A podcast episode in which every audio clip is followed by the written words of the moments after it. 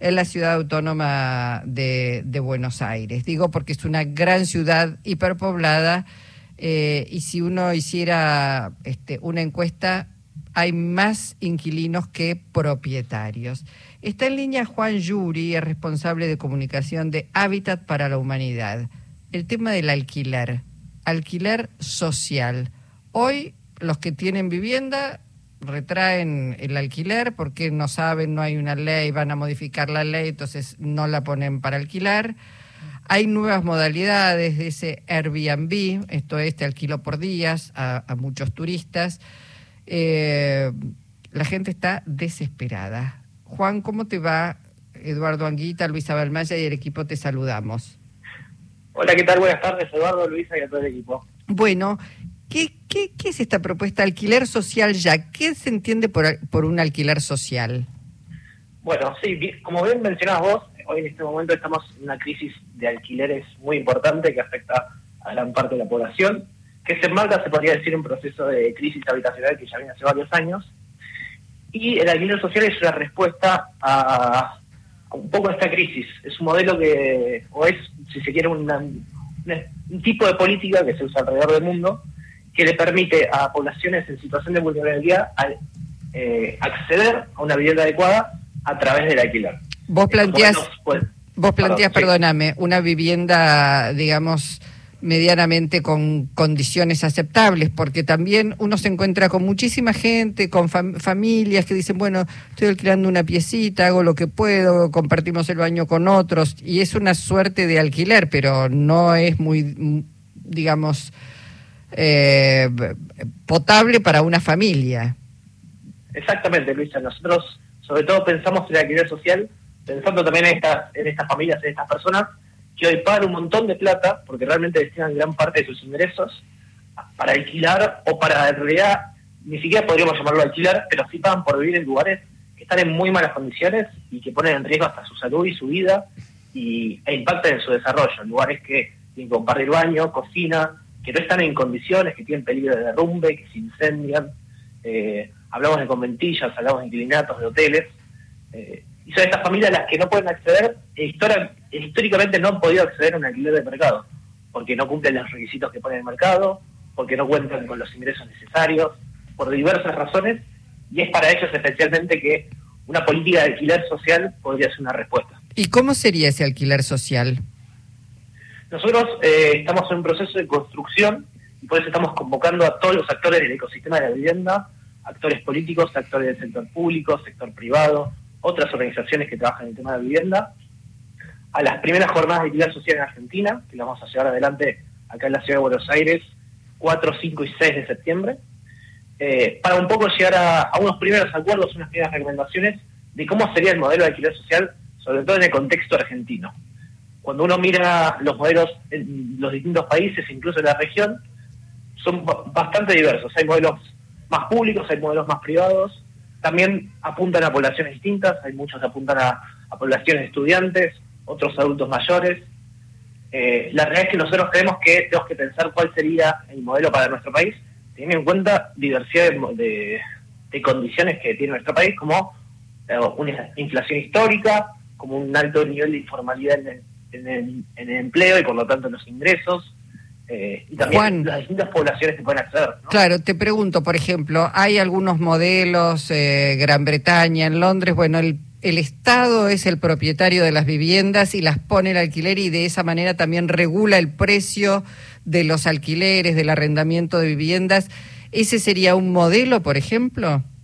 Sí, uno de los modelos que más se repite cuando uno compara es el del Estado como dueño y al mismo tiempo como el gestor del alquiler, eh, donde el Estado tiene como si fuese una plaza de, o un parque, por así decirlo, de, viviendas sociales que las ponen a alquiler eh, y gestiona ese alquiler y es también quien acompaña a las familias en todo el proceso.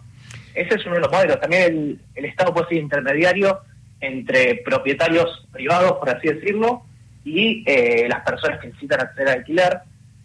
los modelos, como por eso, como te mencionaba, son muy variados Juan, eh, eh, disculpa que te interrumpa. Vos sabés que ahora me vino a la memoria algo que me dijo en su momento Juan José Mus, intendente de Verazate, ya hace muchos años, que ellos, además de aceptar que existan las inmobiliarias en Verazategui que alquilan, hicieron una especie de inmobiliaria propia dentro del municipio que se dedicó a conseguir viviendas, en algunos casos comprarlas y en otro caso, como decías vos, intermediar entre propietarios e inquilinos para que el garante sea el Estado municipal. De modo tal que quien tiene una, a lo mejor, un departamento con el cual completa sus ingresos no sienta que le van a quedar los ocupas, por así decirlo. Ese modelo de Berazategui, donde en ese momento, que me lo dijo Musi, no sé ahora, no había prácticamente un solo asentamiento informal en Berazategui. Sí, sí, la realidad es que cuando miramos el, panorama argentino, vemos que hay varias eh, ciudades y municipios que avanzaron, sobre todo en esto que mencionabas, que es el tema de las garantías. Eh, uno de los problemas históricos que han tenido muchas personas para acceder a una vivienda es que te piden garantía y una garantía propietaria, que en un proceso donde cada vez más personas alquilan, cada vez hay menos propietarios, tener una garantía propietaria es cada vez más difícil. Eh, entonces, es cierto que, hubo un gran avance en eso, como vos mencionás, está el caso de, de Brazategui, en, Rosario también el Banco de Rosario ofrece garantías, acá en la ciudad también tenemos eh, casos similares, la provincia de Buenos Aires si no me equivoco, también el Banco Provincia ofrece facilidades para garantía. Claro, porque e, es todo un tema, sobre todo por el altísimo nivel de informalidad que hay en los trabajos, en los empleos, este, y, digo, no hay tantos, hay más al, más inquilinos que propietarios que te puedan garantizar. Y te agrego una cosa a lo que dice Luisa de la informalidad.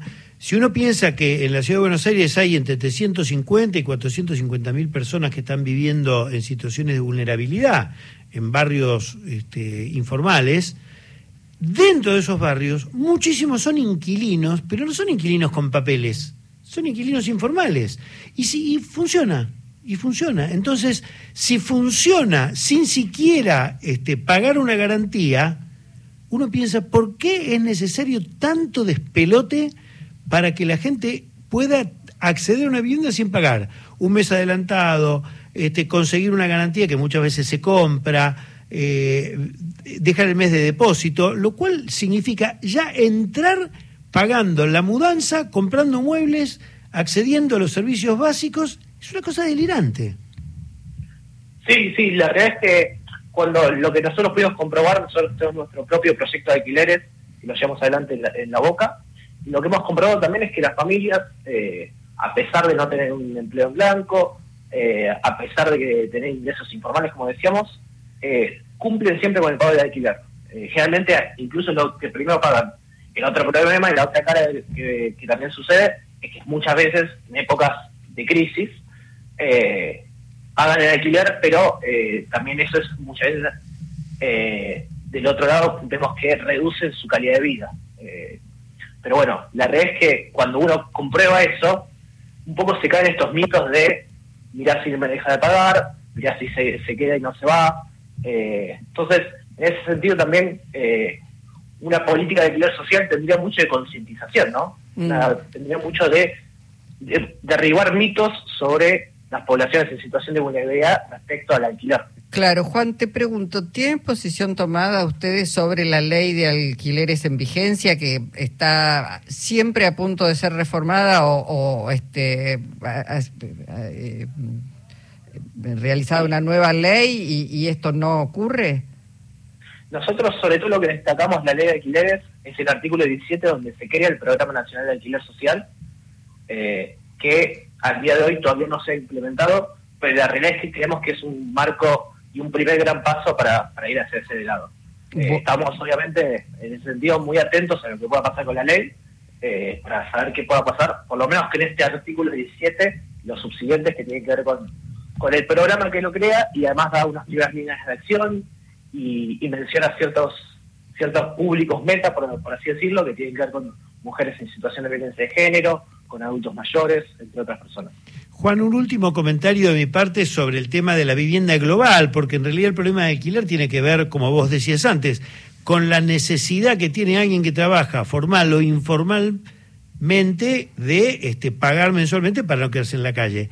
Eh, en la provincia de Buenos Aires se logró que parte del dinero de los impuestos de los barrios privados sea destinado a la urbanización de lugares más vulnerados. Yo muchas veces voy a la Reserva Ecológica en la Ciudad de Buenos Aires y de día mirás esos maravillosos edificios muy bonitos y lo curioso es que cuando vas de noche la mayoría de las ventanas tienen las luces apagadas. ¿Qué quiero decir con esto? Es vivienda ociosa, es especulación. Entonces, ¿por qué no hay en la Argentina un tratamiento de leyes que permita que quienes tienen una vivienda ociosa, porque es una vivienda al fin, no paguen un impuesto más elevado que quien utiliza esa vivienda para su domicilio. Sí, sí, nosotros eh, realmente creemos que el tema de la vivienda ociosa puede entrar en, la discusión y en el debate. La realidad es que muchas veces lo que se dice es que justamente lo que falta no es construir más viviendas, sino por un lado mejorar la, situación de habitaciones de muchas personas, sobre todo cuando hablamos de barrios populares, pero también eh, lograr incidir o, reordenar la oferta de vivienda para que haya más oferta. Eh, por lo menos desde Hábitat nuestra postura siempre va más hacia el lado de incentivos que castigos, pero la realidad es que, como te decíamos, en el contexto de la jornada que vamos a llevar adelante... Eh, Recordá pues, la fecha, Juan. 4, 5 y 6 de septiembre. Bueno. Bueno, eh, eh, que estén atentos también los candidatos, por supuesto, para, para esas propuestas. Te agradecemos muchísimo tu participación hoy en el programa. ¿eh? muchísimas gracias, gracias por el espacio. Gracias. Juan Yuri es responsable de comunicación de Hábitat para la Humanidad.